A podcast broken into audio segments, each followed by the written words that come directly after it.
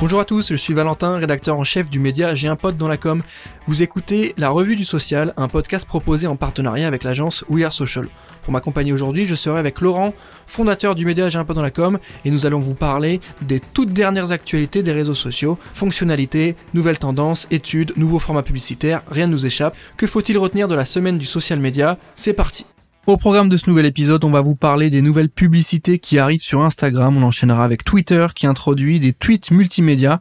On parlera de YouTube qui lance le rayon d'histoire personnelle. On enchaîne encore avec Twitter qui va demander aux utilisateurs d'arrêter les captures d'écran. Et on terminera avec la petite actu sur l'étude AgroApples qu'on vous invite évidemment à découvrir. Salut Laurent, comment tu vas? Salut Valentin, ça va très bien et toi? Ça va pas mal. Nouvelle semaine, nouvelle revue sociale. C'est désormais le rendez-vous incontournable de tous les community managers et social media managers. Comme je disais, TikTok première actu qui euh, ajoute de nouveaux outils d'édition, donc euh, un panel de solutions qui vient euh, enrichir un petit peu les, possibilités de l'application. C'est ça. Bah le but c'est de d'éviter de, limiter la créativité des utilisateurs et bah la plateforme TikTok vient désormais rendre un petit peu sa palette d'outils un peu plus complète. Euh, il y a des effets qui ont été euh, ajoutés. Euh, mais également des outils et des fonctionnalités qui vont venir retravailler les clips, les sons, les images, le texte. donc elles vont permettre aux utilisateurs de TikTok d'empiler, de découper, de diviser des clips vidéo, de les accélérer ou de les ralentir euh, pour euh, venir se caler un petit peu plus à, la musique. Et les sons vont également euh, bénéficier d'un remaniement ou en tout cas d'ajout puisqu'il va être possible de couper, découper, régler la durée de, chaque son. Donc on voit vraiment que, que TikTok s'intéresse aux, bah, aux photos euh, avec aussi une feature de, de, de mode photo, comme il l'appelle, qui va permettre aux utilisateurs bah, tout simplement de partager des carousels d'images qui vont s'afficher automatiquement les uns après les autres sur un TikTok. Donc euh, voilà, des fonctionnalités liées à l'image, à la vidéo, à des effets. Donc euh, voilà, j'ai envie de dire, let's go. Hein, maintenant, faut continuer de créer sur la plateforme. Bah écoute, nous il faut qu'on s'y lance aussi de manière un peu plus régulière et plus complète. Euh, autre actu de la semaine, c'est Instagram qui dévoile de nouvelles publicités, donc de nouveaux formats. Est-ce que tu peux nous expliquer un peu? Bah écoute, euh, on le voit, euh, c'est de plus en plus présent au sein de la plateforme. Il y a de plus en plus de publicités euh, au sein du fil d'actualité. on va maintenant également les retrouver sur la page Explore. Donc tu sais là où tu vas explorer, chercher du contenu mhm. de gens que tu ne suis pas forcément. Elles seront tout simplement mélangées euh, à d'autres publications qui sont recommandées hein, sur, sur cet euh, onglet. Euh, par contre, les annonces seront avec un, un, label sponsorisé, donc on pourra les mettre en avant et savoir que c'est du coup un poste publicitaire ou d'un annonceur.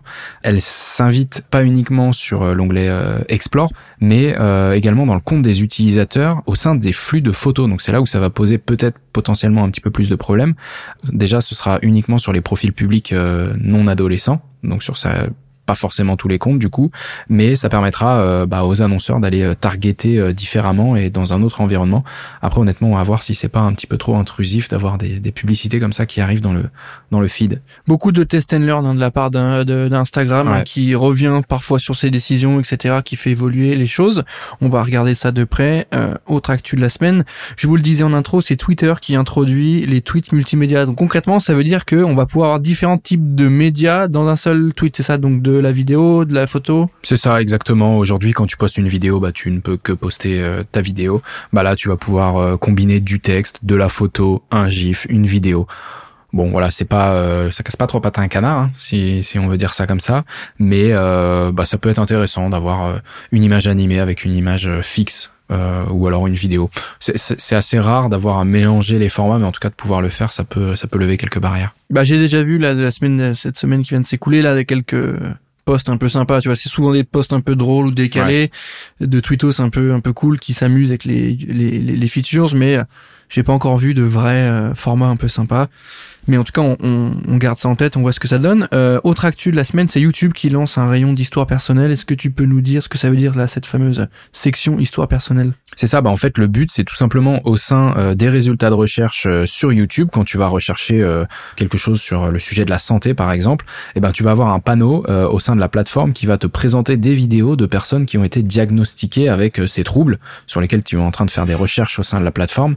Après voilà, la vraie question c'est comment est-ce que YouTube va pouvoir s'assurer s'assurer que la personne a été vraiment diagnostiquée et a effectivement ses troubles.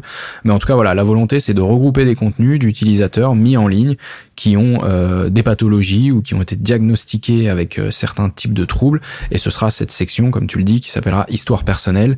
Donc voilà, ce sera vraiment euh, au sein d'une section qui s'appelle, comme tu l'as dit, Histoire personnelle.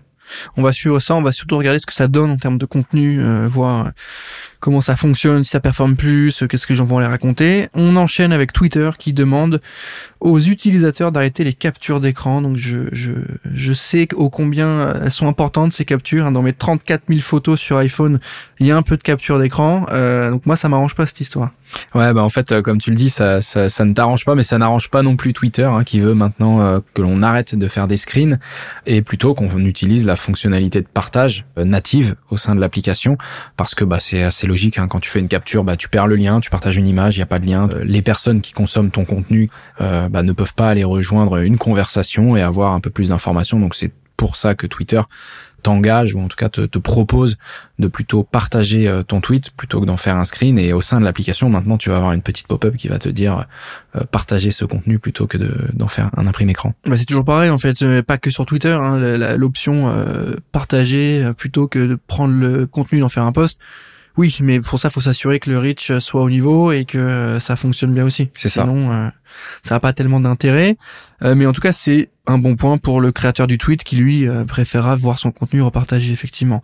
On arrive à la fin de cette revue sociale. Je vous disais en introduction que Agorapulse, l'outil de social media management, a sorti son étude dédiée aux réseaux sociaux qui euh, tend à s'intéresser aux usages que font les agences euh, des réseaux sociaux en 2022. Donc c'est plus de 700 000 euh, tweets qui ont été analysés sur la plateforme. Donc le but c'est de comprendre un peu les usages, les pratiques et de vous permettre vous de mieux comprendre euh, les différentes utilisations, voir s'il y a des choses à retenir, s'il y a des normes, s'il y a des, des bonnes pratiques à avoir.